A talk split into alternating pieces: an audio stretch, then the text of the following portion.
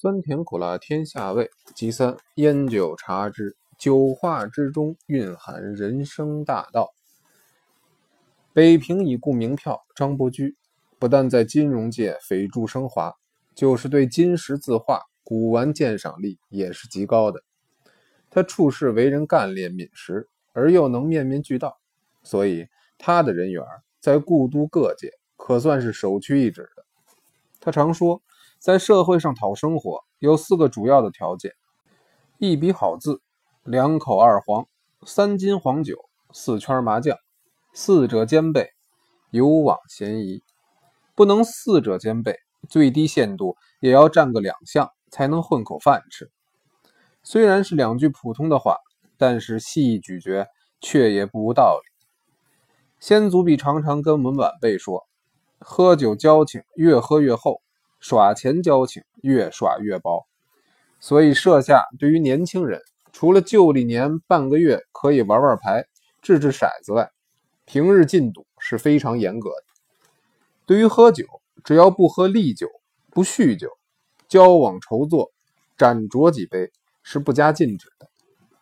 笔者力酌晚局，天生没有笔资，赌钱既非素习，且非所爱，所幸嗓筒还五音俱全，高低随心，四项原则免得其半。照伯驹所定的标准，算是对付过关。家中长辈虽然不禁止我喝应酬酒，可也不准喝到神志模糊的程度。所以每次有筹作回到家里。必定先要到祖母房里报告今天酒席如何，同席何人，喝了多少酒，然后到母亲卧室又重新禀报一遍。有时多喝几杯，练成了回到自己卧房才玉山推倒的本事。因为从未在人前出丑，所以朋友都说我有不醉之量。其实醉不醉，只有天晓得了。仙师钱梦琴是清末同文馆八大酒仙之一。平素常跟我们说，酒有别长，酒量不佳，禀赋使然，不算丑事；酒品不佳，那才丢人呢。向人敬酒，必须先把自己的杯中酒斟满，一干而尽。酒的深浅不戴帽子，不穿高跟鞋。至于对方干不干杯，不要太计较。或许人家真的量浅，也许人家不愿意跟你干杯。如果过分勉强人家干杯，岂不自讨没趣儿？这种风度宏渺酒德，使我毕生福音不忘。划拳最能看出人的品德来，机智、坦率，也都可以从拳上看出来。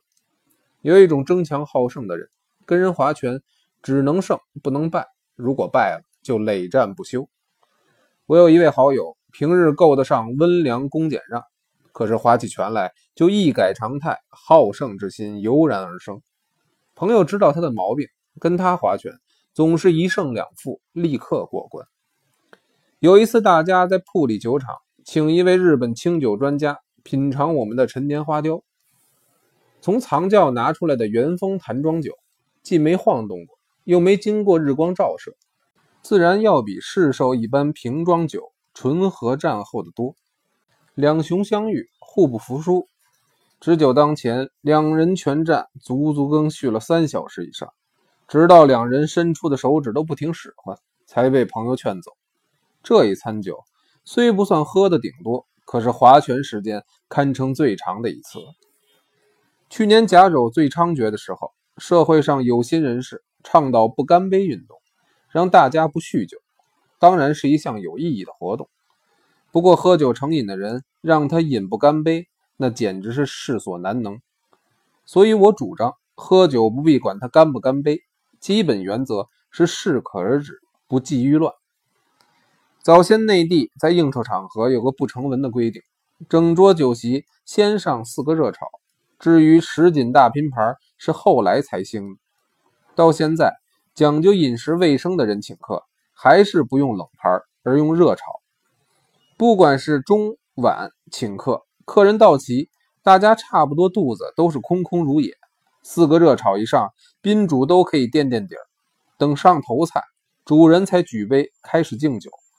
不像现在桌上有碟花生米，客人如同三月不知酒味，迫不及待就母战不休了。早年家里受过训练的仆役，或是饭庄饭馆的堂官，一看宾主已然尽欢，再要闹下去，必定有人扶得罪人归，大煞风景场面出现。于是赶快上甜菜或甜汤。客人一看，知道主人虽非下逐客令，可是无形表示尽此杯中酒了。现在可好，客人上桌一看，有一盘油吞果肉，或是蒜泥沁带丝。座中再有一两位流林之癖的朋友，管他什么题如李许，旁若无人般七巧八马喧嚣哄闹起来。主人拦既不能，劝又不听，这种尴尬的场面，笔者遇见过多次。好在未殃及池鱼，总算万幸。不过有一次在建乐园参加参会，座中有位曾任作战司令的朋友，一入座，不论认识不认识的朋友。就愣跟人家猜拳赌酒，此公执法本欠高明，量又不算太雅。菜味三巡，已经出语无状，舌短颈粗。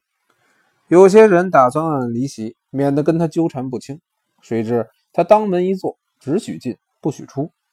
大家正在彷徨无计，幸亏国术名家郑曼青一同宴席，跟那位司令大人半真半假的表演推手，逼得他频频后退。让出门堂，客人才陆续的走出。事后遇到朋友请客，有那位司令在座，大家都敬谢不敏。这是我毕生所见酒品最坏的朋友。现在应酬场合，喜欢拿洋酒招待客人，以示阔绰。喝威士忌，应当是掺点苏打水喝，最低限度也要加几方冰块。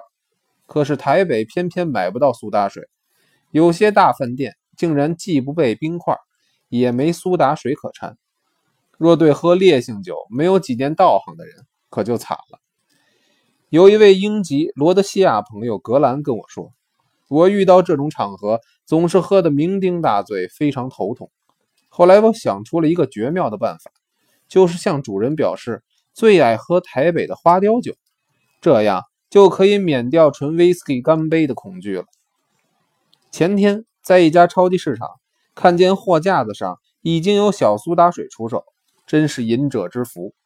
希望以后喜欢用威士忌请客的朋友，附带准备些苏打水，免得让参加宴会而又不善于纯威士忌干杯的朋友们发怵。